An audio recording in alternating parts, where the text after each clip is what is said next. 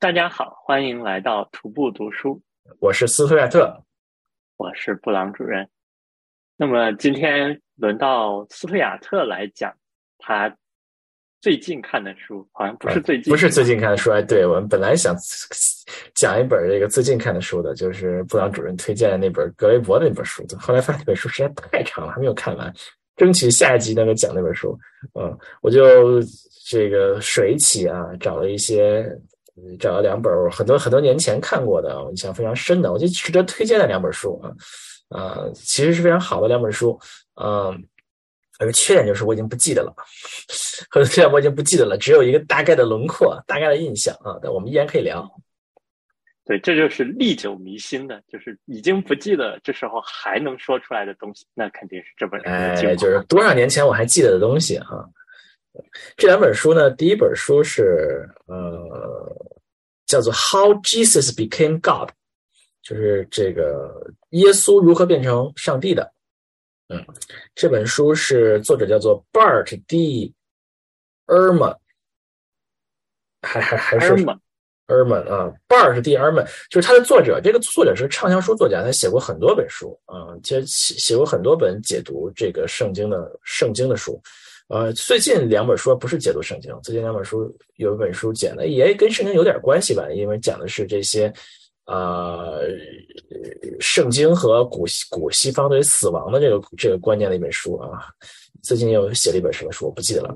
反正，但是这个作者是一个旧约研究的专家啊，不是新约研究的专家啊，他研究的是新约的，就是圣经的新约啊。大家知道圣经有分新约和旧约啊。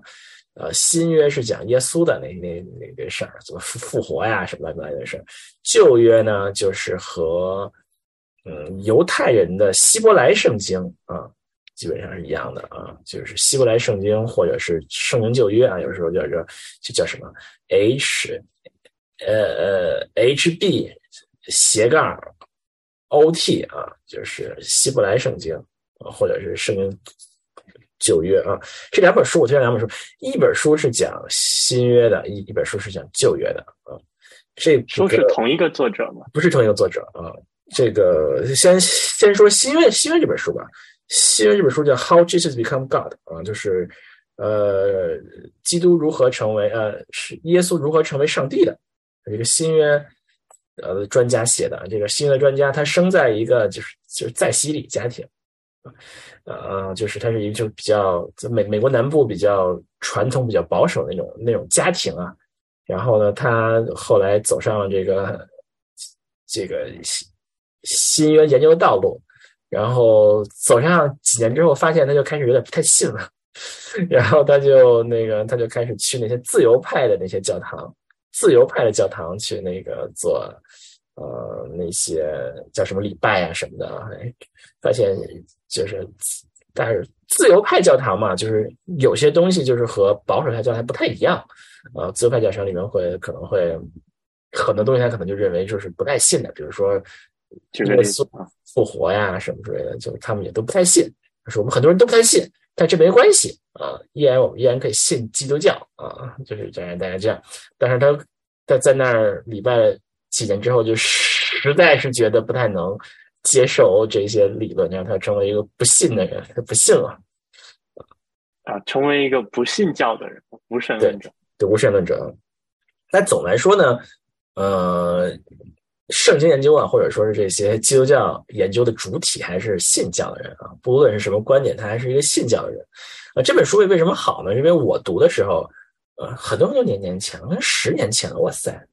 将近十年前了啊，嗯，这本书是一本，其实是一本，呃，我读起来耳目一新的书啊，当然了，就是你要懂行的人肯定也是，肯定知道这没有什么了，啊，但是就是说，对于一个，嗯嗯，就是非专业人士来讲，它确实是一个科普了一个这些圣经研究是怎么回事儿，或者说圣经是怎么回事儿，就这么这么一本书。而且确实对对我们来说，从小没有在一个这种宗教就是有一定宗教影响的社会中生长，好像对对，无论是对待圣经、对待上帝，可能跟欧美人他的那种感受是不一样的。我对是非常非常不一样的。我们没有这么一种这么一种这么感受啊。但说起来，欧美人其实很多很多人。也并没有那么强的感受啊。有些人每星期去礼拜呀，这些人天主教啊，或者说是那种，比如像呃福音派啊，他们一些信的比较深的人，那多数人其实也就那么回事儿吧。我一直觉得，就是很多很多的人，欧美人就是除了信的比较深那些人，他们对于圣经的印象，也就相当于我们也是张口就是什么《论语》，炎黄子孙，女娲女娲造人啊，盘古开天辟地。盘古开天辟地，夸夸父追日啊，就是你也就信到就那么回事儿吧，是吧？真的假的吗？真的到这么真的就只有这个程度，就是我觉得差不多吧。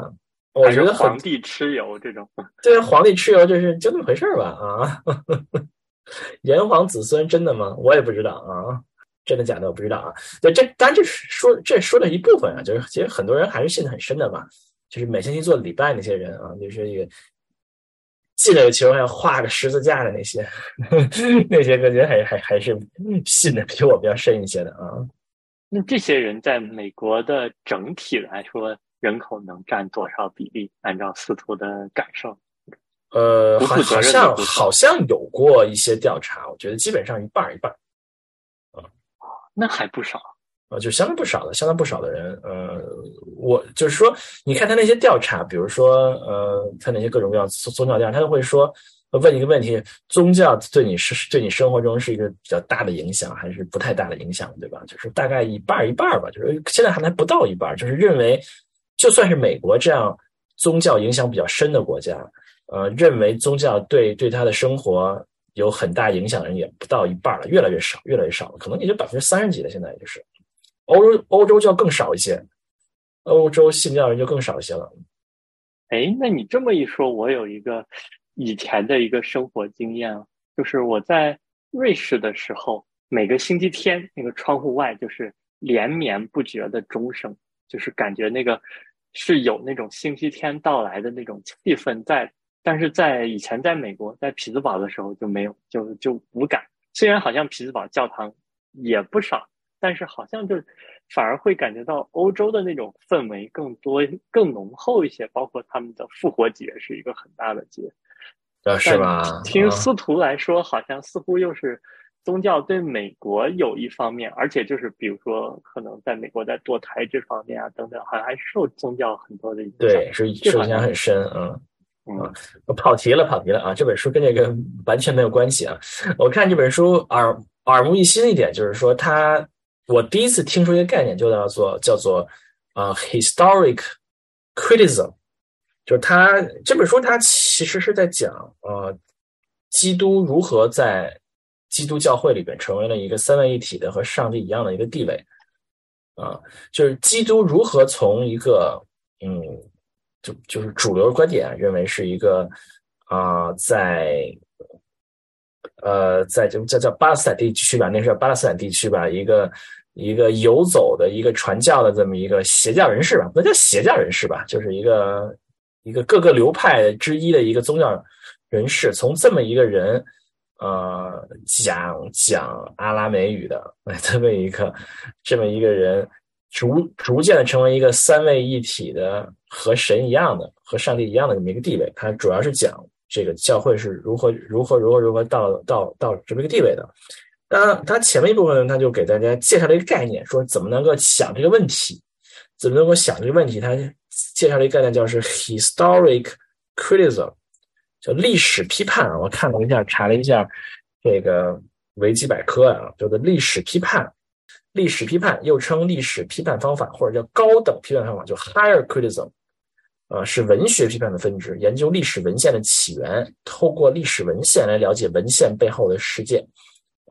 呃，所以这本书里面，呃，我们说到这是《How Jesus Become God》这本书里面，他介绍了一下，说怎么读新约圣经啊？他提提出了三点吧，就是说，呃，首先呢，他把圣经要啊，先不说三点了，要分，他把他把圣经呢读圣经分成了几部分。他认为圣经这并不是同一人写的啊，圣经应该大家可以想，肯定这么长，不太可能是。一个人写的嘛。他们被认为说里面有很多的福音书嘛，它是不同的呃口头流传的一些呃一些故事啊，一些一些文字啊，把它有有人把它编纂起来，然后然后不同人编纂起来成了不同的书，最后有人把它合在一起成为了一个圣经嘛，对吧？所以说呢。呃，你当然你现在不知道是哪部分是是是是谁采采集的，哪部分是是是是谁合的，就是不知道的啊。所以那怎么办呢？就靠读读圣经，能够读出来是说啊，好像这部分是一个人写的，这部分是一个人写的，这部分是一个人写的啊。就是那他是怎么看？是看语言风格，还是说可以有一些更更科学或者是更实证的分析？嗯，都有都有啊，他就看语言，嗯，就比比如说，好像他说几个福音书有一些很明显的是有有几个福音书很明显的是一些比较就粗人写的，就是 没有什么文学修养的人写的啊啊，还有另外一些部分，你很明显，你看他的字就是写的好像很流畅，写的比较那个什么，就是明显并不是人写的啊。另外呢，就是说它里面有一些就是重复的部分。比如说，好像是路可，路可还是马太啊？哎，什么？里面有一些故事重复的，写了两遍，嗯，怎么样？那那那写两遍的时候呢，就说看写的差不多，就大概大概就是可能是同一个故事，不同人讲，讲完之后呢，呃呃，分成了两叉，然后又又合起来，那所以它可能是一个故事，两个故事，或者说抄来抄去，抄来抄去，最后抄成了两个，就合在一起啊。反正他就有这么一个读这个的方法。嗯，读出来，大家大概就是说，有这这个读出来有很多很多不同的这个不同的不同的流派，不同的分支，有的认为是两个来源，有的是三个来源，有多个来源，反正就是有这么一个分法啊啊啊！这个这个不重要，这个第二本书里面就是是是专门干这个的，我们就可以你可以可以看到的会会更叹为观止一些啊。但是这本书里面，他就就就就大概说了一下，就是说它里面圣经可以分为几个，它叫 sources，不同的来源啊，有有有个叫 Q sources 啊，叫 L sources，M sources 啊，呃 M source Q source 啊，L source 就是它这个呃有名字啊，呃，这是他的一家之言，还是说现在学术界已经相对比较公认？嗯。这种方法基本上是一个主流的方法，但怎么分是有是有争议的。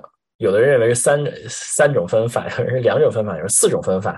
有的人认为这个分法不对。这个我们可能在在那个讲第二本书上的时候，可能要讲的更叹为观止一些。啊，那这是是有争议的啊。你可以看它的维基百科词条，你可以说啊，有有这种假说，那种假说，那种假说，没有定论。嗯，但是通常会认为。啊，不是一个人写的，啊，不太可能是一个人写的，啊，但是是怎么分那就不知道了。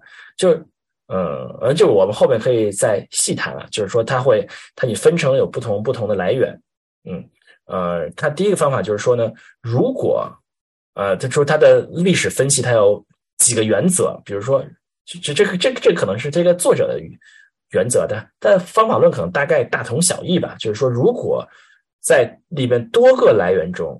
都说了同同件事，并且说法是一样的，就更可能是真的啊。如果只有一个来源，就说了那么一下，那更有可能是他瞎编的。嗯嗯，就是就是就有，这是第一个原则啊。第二个原则呢，就是说，你看他，你看他的动机，就是说，如果他这件事情是为了佐证他一个观点的时候，就他的主要观点是什么？他为了佐证这个观点的时候，那这个事情就是很可疑的。因为他可能为了证明观点，我我要编一个东西出来了，对吧？是吧？那那这个是就很可疑的啊。但是如果呢，他这个事儿好像跟他的主要观点没有什么特别的关系，甚至可能是相违背的。那可能就更可能是真的，对吧？就他为什么要突然写一个东西，这件事情对他的主要观点不支持，甚至是反对呢？这可能就就更有可能是是因为这是一个真的事情，就是记述一件事儿啊。哎，听到这儿，我咋觉得这跟现在看现在互联网上的新闻，特别是八卦的新闻，有可能，有可能啊。然后他这个，对对。举例子就是说，可以我随便随便举例，就是说，比如说我要证明什么事情，我要证明布朗主任很厉害，对吧？那我写一个，我写一个布朗主任过去的事情，我要证明他很厉害。那那如果我说布朗主任这个里面他确实很厉害的事儿。这就就比较可疑了，对吧？因为我想说布朗主任厉害，我可能是瞎编的啊，编出布朗主任呃两岁两岁时候就可以读就可以背出两千首诗词，是吧？这这个听上去有点可疑，对吧？我是为了这个证明布朗主任厉害的，我可能就是瞎编的，对吧？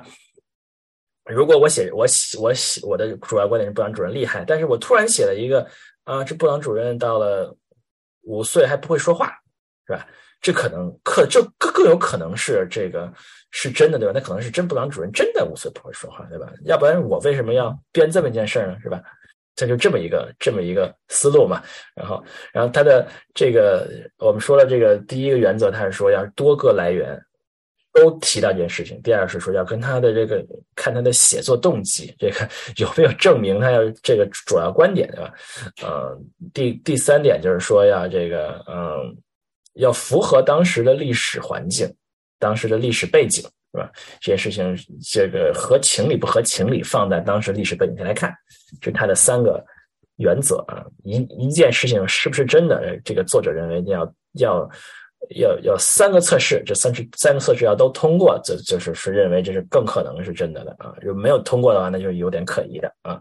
大概就这么一件事。所以这是一个比较 principle 的方法，是吧？就是就是我提出几个原则来看一下。嗯，这这个原则是不是呢？我就不懂了。但就是说，至少它是它叫历史批判法，就是说它是它是并不把文本本身当成是一个嗯。是完完全全值得相信的东西啊！就是你要读它，就是你认为文本里面肯定有很多鱼龙混杂的东西，因为有很多人有动机吧，往里面塞各种各样的东西啊！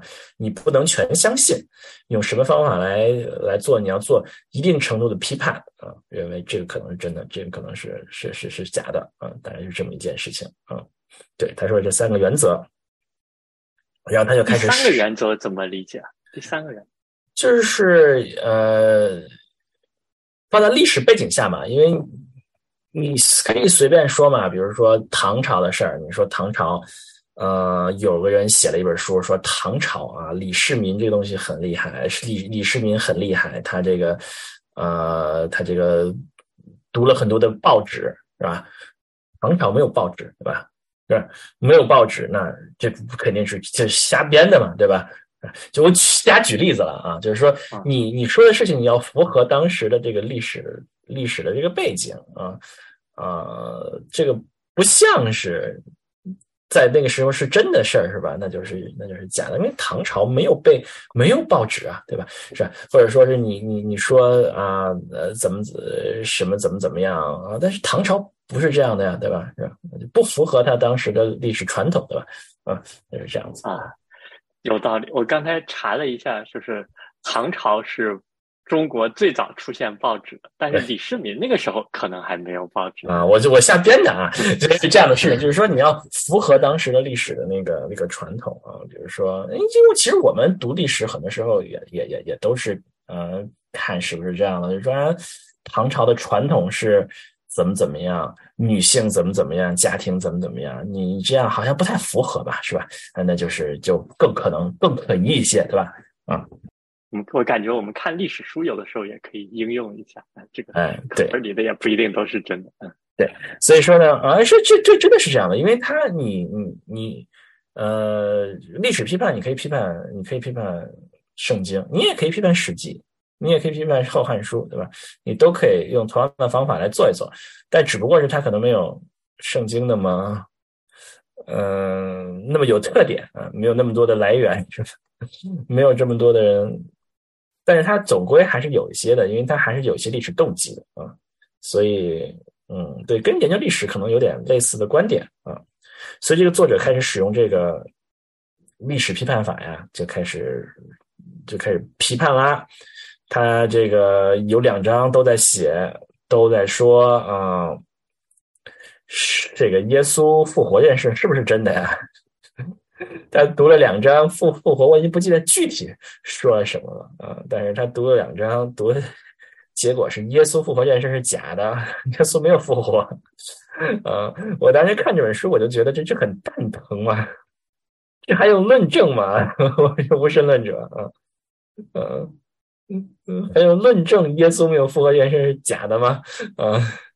所以他是通过这种文献的方式或者历史批判的方式论证的，而不是说就是这个人不可能复活这种。对对对对，他不是通过这个人不复活这个方式，他是通过文献的方式认为他这个里面有很多的矛盾呢，里面有很多的各种各样的问题，他认为这是不可能的事情啊。啊，但他也他他也说了，有可能你就站在科学的角度的认为认为啊，他是不可能，耶稣是不可能复复活的。但是但是呃是有是可以的。但是我站在的是历史批判反的角角度来讲，从文本的角度来认为耶稣有没有可能复活，这个事我我觉得就没有理解他的这是为什么呢？我们都认为科学不可能，你还要在文献然后讲一遍啊。啊，反正大概就是说，他他有两章都都都在读这个文献，说耶稣复复活，呃，有没有这么回事？他认为没有这么回事啊，说了一堆，嗯嗯，然后呢，就开始，然后呢，他就就开始讲，就是说耶稣有没有认为他自己是上帝？嗯，就耶稣生前有没有认为自己是上帝啊？就他的观点是认为耶稣实际上说过他是以赛亚的，他一他。或者弥赛亚怎么叫啊？认为他是弥赛亚，但是当时的弥赛亚并不指上帝啊，就是他并没有，就是他他从圣经里面读出来的结果是认为他耶稣从来没有说过他自己是上帝，嗯，他没有说过他自己有神性，都没有说过这件事儿啊，嗯，这是他读出来的，就是他的神性相当于是后来的这个。教派的或者他的门人给他加上去，对，嗯，这是谁加上去的呢？他认为主要是这个保罗，嗯，因为保罗你可能大家不太了解，保罗是个神人，我也看这本书学到了，保罗是个神人啊。接这个耶稣有十二门徒嘛，十二门徒里没有保罗，对吧？他有有十二门门徒啊。保罗这个什么人呢？保罗这人可能都耶稣都不认识，都不认识的人。他是个，他是个希腊人，好像他是个希腊人啊。那时候，那时候是古罗马帝国嘛，罗马帝国嘛，罗马帝国的这个罗马，就罗马市啊那边这个这个比较，就是阶层比较高的那些人啊，是是是这个上层社会，他们都是讲希腊语的，嗯，所以保罗是个讲希腊语的一个人，他不怎么着，他这个就是个罗马人，他怎么就就就在那个时候，怎么在就在。祭月节怎么就在耶路撒冷？他怎么就在耶路撒冷？怎么就看见了耶稣？他就在那儿看见了耶稣，就看到耶稣被审判了，被钉死在十字架上了。他就怎么就就就他就信了？嗯，他就就特特特别感动啊！然后他就就就就开始传教，他就开始传教，嗯，他就开始就保罗这个人，嗯，把。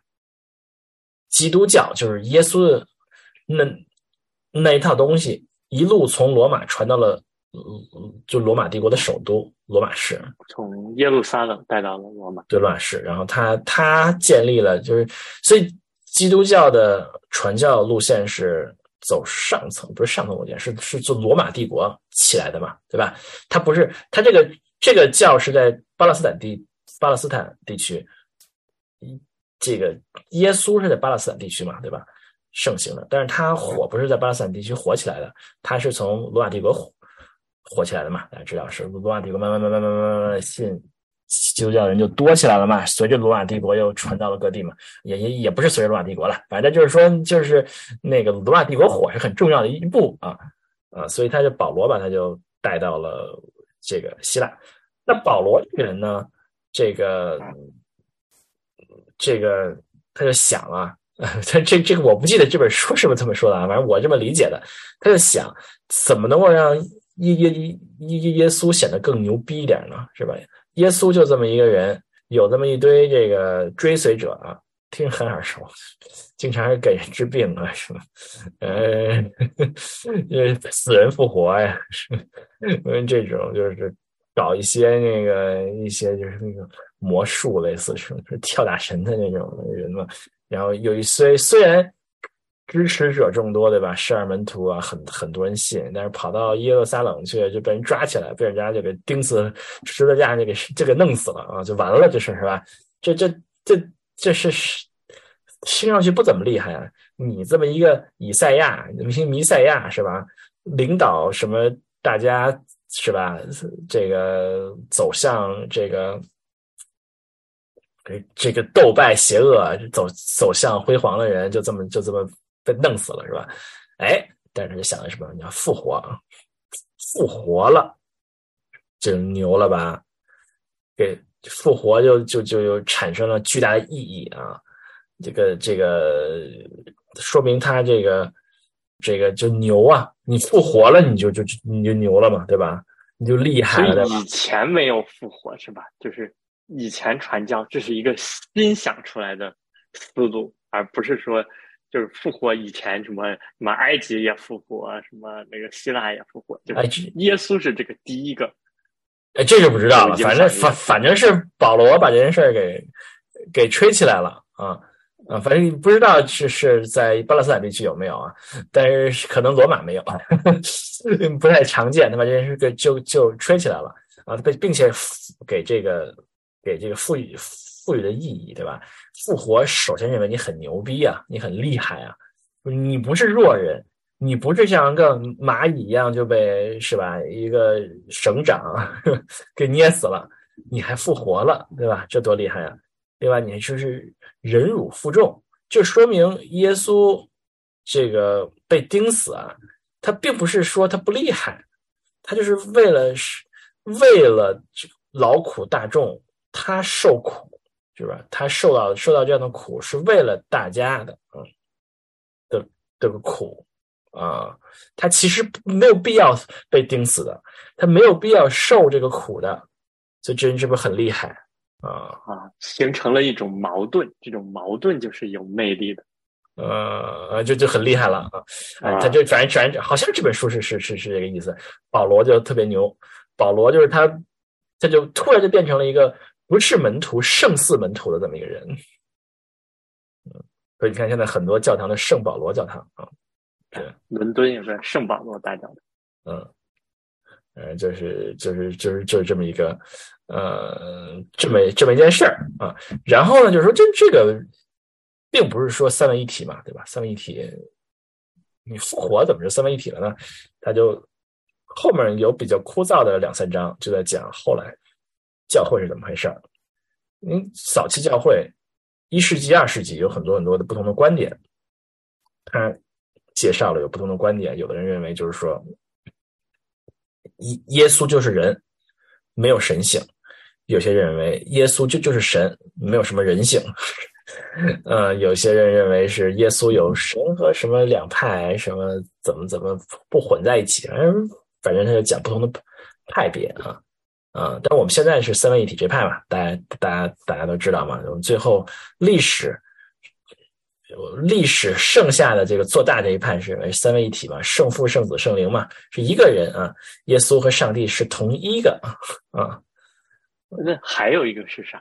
就是圣父、圣子、圣灵，这个不太理解。圣父就是上帝，圣子就是耶稣，圣灵就是他的神性吧？我的理解就是，就三位一体。Trinity 同一个系列，他说在嗯一世纪二世有很很很多很多不不同的派别，然后他们就是有各种各样的斗争啊，有的就就就就壮大起来了，有的就就弱起来了，然后一直有一定的斗争，一直到了尼西亚会谈，怎么说啊？就是呃罗马帝国搞了那个那些会谈，那个嗯是不是一？是不是君士坦丁大帝搞的那些会谈？三三二几年吧，公元三二几年，三二几年搞那个会谈，就是把大家放在一起，把那些不同的派别人放在一起，然后要弄出一个方案。搞了两次会谈吧，啊，那大概就是最后可能盖棺定论，这个是正统的，把相当于就是首先一方就把其他人都给排挤掉了啊。就三位一体这波就赢了啊。那听起来跟佛教好像也搞过这些，就是这个释迦摩尼去世以后，完了以后，呃，也有各种各样的不同的这种教派什么，最后大家一起开大会。嗯，最后也没有弄出来嘛，对吧？现在有教派，大圣佛教、小圣佛教啊，这个宗那个宗啊是吧？佛教是错综复杂啊，基督教也有一定错综啊，三三大教啊，什么什么天主教啊、东正教啊，什么现在这扯这么远了啊，反正可远了。说完这本书，这本书就是非常好的一本书，叫做这个呃，耶稣成为上帝这本书啊。这个作者有很多很多的书，他这本书这个作者最最著名一本书叫做《Misquoting Jesus》。没有讲那本书，是因为我已经不记得那本书讲什么了，完全不记得了。这本书我还记得一点啊，嗯，就是讲一些圣经里面的一些是怎么回事儿，新约里面一些一些话是怎么回事儿。另外一本书《Misquoting Jesus》，他写了很本很多本书。这本书这个作者的好处就是他的书都非常非常好读，非常的好读，你你开始读就放不下。就这么一本书，虽然我没有怎么读过圣经，但是你看这本书还是非常的好读啊。对，非常推荐这本书。那就是第二，然后，嗯，然后，然后我们就开始第二本书了。第二本书就是我们讲 Who wrote the Bible？谁写的圣经？这是一本讲旧约圣经或者叫希伯来圣经的一本书啊。这本书就是从头到尾就是在用他的观点在对旧约圣经的。作为一些历史批判啊，就是他在讲几几件事儿，就是他给旧约圣经，他他在讲，实际上是在讲他的理论了。这个人的理论是，他把圣经分成了，主要分成了四个来源：J、E、D 和 P，就是四个 E、D 和 J、E、D 和 P，这都名字是怎么起的？呃，J 和 E 是这样的。，J 和 E 就是说，呃，这有点扯了，就是它里面有两个来源，呃，因为你你大家听过很多旧约圣经的一些一些文字，你就知道有有的时候他会说耶和华怎么怎么怎么怎么怎么怎么样，对吧？有的会说，嗯，一般翻译为主吧，或者说就是英英文一般翻译为 Lord，呃，或者说是有的可能翻译为上帝吧，就是另外一个词。不是耶耶和华，我小时候听这些话，就是耶和华是谁啊？但是就是说，通常认为耶和华就是上帝了啊。但有的叫耶和华，就有些时候他管上帝叫耶和华，有的时候他管上帝叫主啊。他就通过这个就把就分成两部分，就是 J 就是耶和华那个字那个字头，E 就是那个那个 Lord 就是那个主的那个字头。就是就是这个就是这个 J 来源就是管上帝叫耶和华的那那些人，E 来源就是管上帝叫上帝的那些人啊，就是就这么两个啊，这个有有争议了。就是你看维基百科上有很多人认为这就不不扯，这个就认为这个事情现在很扯，因为就是有的时候作者就是想想叫耶和华叫耶和华，想到上帝就上帝的另外一套观点啊。嗯这个 E。然后它是一个比较比较野蛮生长的一些，嗯，还有一个叫 D，就是它还有还有一个叫 P P 叫 Priest，就是那个就是 Priest 怎么说？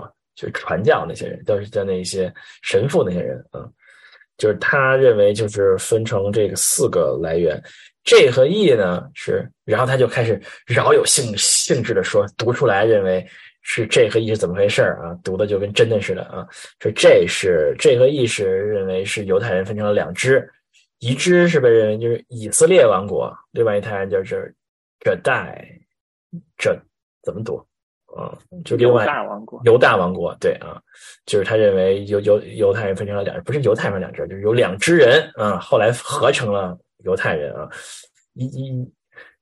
一派人有一个传统是，就是就是这传统，好像是一传统啊。到后面呢，他们受面对了一个共同的敌人，可能是这个巴比伦还是波斯人，呃，还还是巴比伦还是亚述，我不记得了的这个压迫，然后他们就联合在一起啦，然后他就把这个这个合在一起啊。又又加了一部分，就是 D 啊，D 是什么什么人写的，在什么时期写的，我不还真的不记得，好像好好像是在被压迫时期写的啊。然后他就。出现了一个 P 啊，P 是在什么什么什么时候写的？反正反正就是我已经不记得了，但是就是他他一本书都在讲这个，说讲的跟真的似的，并且说是作者是谁都可以说出来了。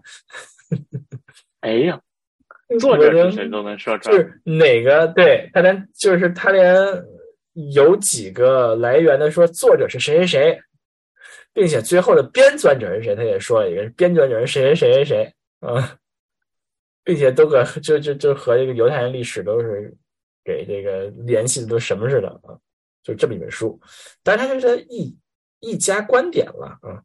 他这个观点是属于呃这派叫做 documentary hypothesis，就是呃好像也有文献底本学说啊，就是维基百科有一个中文的词条叫底本学说，又称文献假说，是在。我我在念这个维基百科啊，是对于希伯来圣经及旧约圣经内容的一种解释。一八七六年，由德国圣经学者尤利乌斯·威尔豪森提出，又称为威尔豪森假设啊，就是他把这些圣经的这个前五章，嗯，就是被认为把它分成了几个来源。因为前五章比较重要，因为为什么他们不停不停的读前五章呢？是因为前五章写了很多他们过去的一些历史，比如说，嗯，比如说，比如说诺亚方舟啊，亚伯拉罕呀，摩西呀 这些东西，呃，讲很多的这个这个听上去有点像历史的东西，啊，就是夸父之日。呃，一你没有夸父啊？对对，这样说这样说，那个亚当夏娃是有点像夸父夸父追日那个意思了，但是后面也有一些听就更像历史了，有点像什么皇帝啊，皇帝。皇帝炎帝大大战啊，什么蚩尤啊，什么神农氏啊，什么这个是那个氏啊，神农氏啊，啊，对对对对，就是就听上去有点像历史，可能听着还更像历史一样，因为写的跟真的似的，怎么说了什么，说了什么什么，然后他们就会读这些东西到底是怎么回事啊，是不是真的呀，什么什么什么什么什么之类的啊，嗯，所以大家就就这本书，这本书呢，就是是是是底本假设的一派。说的，他大概都是在讲他的观点，就是作者这一派的观点，并不是学术界，并不是学术界的公认啊。可能在作者作者那个时代还相对来讲比较主流，现在可能就已经被批判的不行了啊。感觉是，我看一下维基百科，感觉这派观点已经被批判的不行了啊。嗯嗯，那现在是哪一派的观点？现在观点，嗯，我。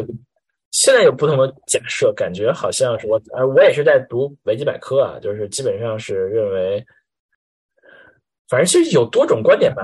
这种观点认为是它是有不同的，不同的人独自的独自写了不同的呃来源，然后有有人把它合在一起。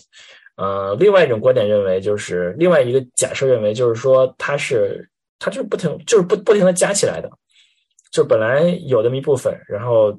过了一段时间，又有一些人又往里多写了一部分，又有一些人往里多写一部分，越越越写越多，越写越多，而并不是几个独立的来源合在一起的。还有就是另外一派，可能就是那种不断更新、不断增补、不断更新，其实它还是基本上是有一条线的。另外一个可能是说好多条线就就拼在一起，拼拼拼图这种。对对。然后还有一种观点就是认为，另外一种假设就是认为它并不是一个几个主要的文本合在一起的，它就是它就是有无数无数的小故事，无数无数的这个历史神话传说，然后有有个人把它就都放在一起了，合在一起，编纂在一起了，就是它它更是一个有。或者说你有更多的来源故故故故事合在一起，都多到都不能算来源了，就是它都并不是一个完整的文本放在一起了啊，就是啊，反正好像是维维维维基百科上就是说了这么三种主要的假设啊，嗯，反正这个这个我也不懂啊，是不是真的我也不知道，可能懂行的人可以可以说一说，但我看了以后就是我还是觉得叹为观止这件事儿啊，呃，你有有人喜欢那种就解谜。就就特别适合看这种书，就是能看他他是虽然我看不懂他是怎么解的，但是他他好像把一件那个非常复杂的事情说的跟真的似的啊，就非常非常好啊。哎，你这让我想到了，我只是听说过，我真没看过。好像《达芬奇密码》是不是也跟圣经有些关系？哎，好像是啊，《达芬奇密码》好像是跟圣经有点关系啊。嗯，好像是有一点关系啊。但是就是我记得，我记得好像说 John Stewart，呃，John Oliver 里面说说说他他最大的他对这个这个片子最大的问题就是他故弄玄虚了一一一本书，但是他一开始就能猜出结结果是怎么回事儿啊，呃呃，说《达芬奇远》这本书的特点就就就就是是大家都能猜出来的。然后大家会显示出来自己很厉害啊，并且故弄玄虚，认为好像很难，谁能想起来呢？其实大家都读读者基本上都能看出来，呵 呵所以读者就能就能就就非常高兴了！哎，这有点扯远了啊，并不是那种我看的片子，就是我我我基本上都想不出来，我推理不出来里面的侦探，推理出来是好厉害呀！他是那种让读者可以嗯会猜出来，并且让你觉得你很厉害啊。呃，我也没看过，比较受欢迎啊，是这个是史史上有名的畅销书啊。对，就这么一本，就这本书，你要是非常喜欢解谜的话啊，这本书是非常的看起来非常过瘾的一本书啊。这种感觉是解谜，但是这个谜最后也没有真正一个水落石出的唯一的答案，对吧？对对对对，这也不是那么回事啊。这让我经常让我联联想起来《红楼梦》。呃，红学啊，对，有一帮人在那研究圣经。我有时候你你也觉得挺无聊的，研究个什么劲呢？对，就是中国还有一帮更无聊的人 在研究《红楼梦》，还给人起名叫红学啊，呃，也挺无聊的啊。但是红红学有有一部分更无聊，就是研研什么研究什么曹雪芹家世啊，研究什么。诗词，诗词艺术啊，有点更无聊了。但是有一派人啊，现在是红学的非主流啊，就是他是讲这个解谜的啊，讲探秘啊，讲这个索引的啊，就认为《红楼梦》是是里面有很多的密码，不管是有意埋的还是无意埋的，里面有很多的密码啊。曹雪芹是在讲他们家的家事儿。啊，把把这些事情都隐写在里面了。你要从通过里面的这些呃蛛丝马迹，还原出他们家是怎么回事的。这种的啊，这种这个，然后曹雪芹没有写完嘛？你想知道他其实想写的后半部是怎么回事啊？但是他已经埋在前半部了，从前半部里面把这些事情给弄出来，看出他其实后半部是什么样的啊？《红楼梦》。而且《红楼梦》好像也是也有不同的所谓的不同的抄本，或者是不同的这种传来传去，然后最后合在一起，也有什么两个是一样的，可能不一样的。对对对，有有很多有很多公案啊，就认为什么什么什么知评本是真的假的呀 之类的。呃，就是有一对，但有一些底本，哪个底本？但那个好像还是比较明确的，除了知评本是一个公案为止。呃，那你你其实你问谁，有的人认为他就是是板上钉钉的，是个真的；有的人认为就是可能假的。啊，呃，这也是一也是一桩公案了啊。这个有什么值得相信，有什么不值得相信啊？知评本那些值得不值得相信？我觉得他们可以读一读，从文本里面读一读，用这种历史批判法来批判批判，看看怎么样。当然，他们可能已经用过了啊。嗯。对，有点像《红楼梦》。你如果特别喜欢看《红楼梦》里面那那那些解谜故事，是吧？你要喜欢那派人那那堆人写的《红楼梦》的书的话，那个你可能看一看这这本书啊，叫做《Who Wrote the Bible》？谁写的圣经？这本书会让你非常非常的叹为观止啊。然后看一看那个前面那本我前面那个作者写的那种《Misquoting Jesus》啊，就这么几本书。这是我。介绍一下让我看过非常叹为观止的书，让我对圣经有了很大的新的印象，呃，有有有了更多的更深的印象，嗯，更更深的认识，嗯，对，是下次可以聊一聊这个以色列历史的事儿啊，我我也看过两本书，关于以色列历史有关的，我们下次可以可以看一看啊。呃，所以说，嗯嗯，我我想再呼吁一下，什么时候我们可以聊这个不被统治的艺术？非常期待。嗯，对，那本书我们可以可以什么时候聊一聊啊？嗯，那本书可以等格雷伯那本书聊完再聊，这个有一些共通之处啊，他们都是一些无政府主义的观点吧，啊。好，那我们今天到这里。好，那就感谢收听我们节目。喜欢我们的节目呢，请到各大放映型播客平台订阅和收听，在可以点赞的地方点赞，可以评论地方评论。嗯，那我们就后会有期。谢谢大家，后会有期。